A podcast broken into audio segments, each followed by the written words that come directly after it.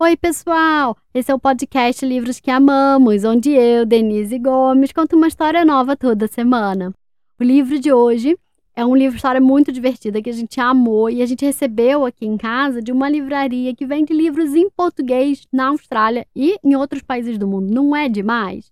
A Livros for Kids vende livros em português para brasileirinhos e brasileirinhas no mundo todo. E esse livro chegou através deles. No final eu conto mais. É, o livro de hoje se chama A Rainha das Rãs Não Pode Molhar os Pés, escrito por David Cali e Marco Saman, traduzido por Miguel Gouveia e publicado no Brasil pela editora Pulo do Gato. Quem apresenta o episódio de hoje são os irmãos gêmeos Cecília e Guilhermo, que me mandaram um áudio perfeito. Crianças, muito obrigado pela participação de vocês. Um beijo e conta pra gente o que vocês têm a dizer. Oi, eu sou a Cecília. E eu sou o Guilhermo.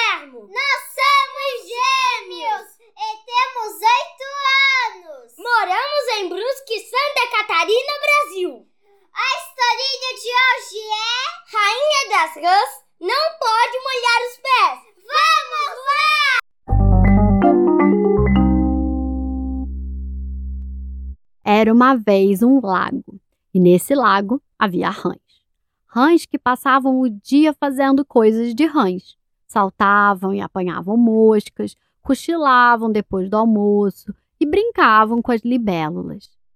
Durante o verão, depois do jantar, divertiam-se a cantar. E foi exatamente numa dessas noites de verão, enquanto cantavam juntas crack, crack, crack, que algo vindo do céu, ploc, caiu no lago.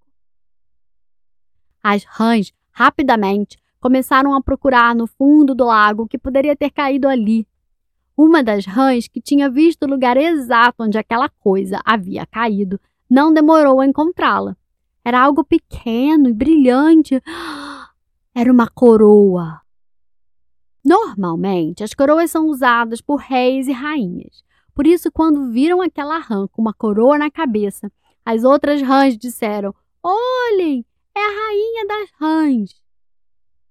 Ninguém ali nunca tinha visto uma rainha, e por isso nenhuma rã sabia muito bem o que fazer ou dizer na presença de uma delas. Foi então que uma rã exclamou: Viva a nossa rainha! e bateu palmas. As outras rãs fizeram o mesmo e a rainha das rãs foi aclamada com um grande aplauso. E o que faz a rainha das rãs? A rã com a coroa não fazia ideia. Algumas rãs disseram que sabiam o que uma rainha deveria fazer e começaram a aconselhá-la. A rainha das rãs não pode falar com as outras rãs, não pode molhar os pés e tem direito a uma folha espaçosa só para ela.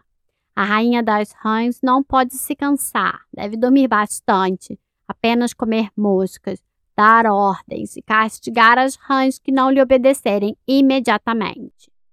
Assim falaram as rãs que sabiam o que uma rainha deveria fazer.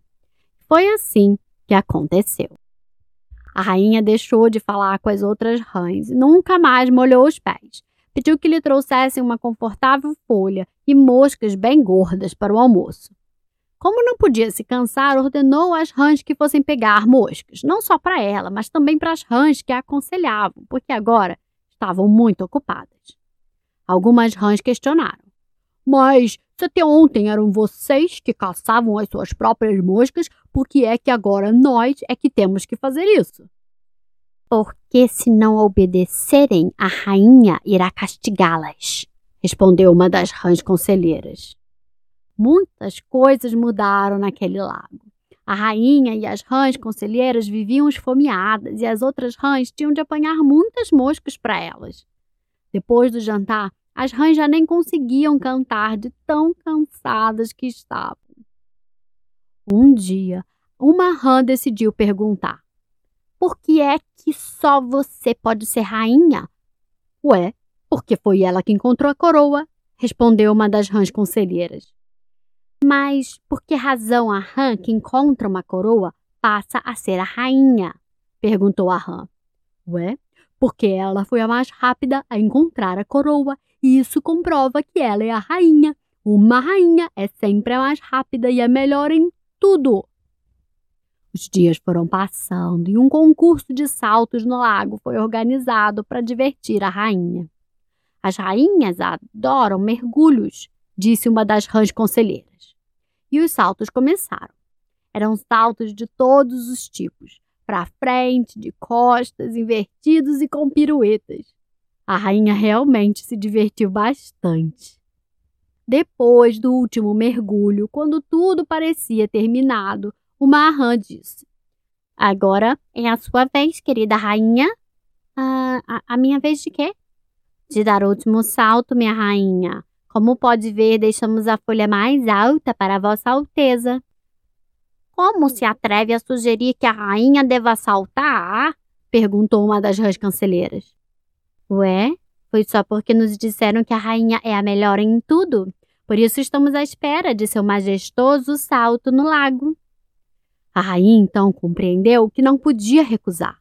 A altura da folha provocou-lhe um certo receio, mas mesmo assim ela se preparou para saltar. A rainha contou: um, dois, três e.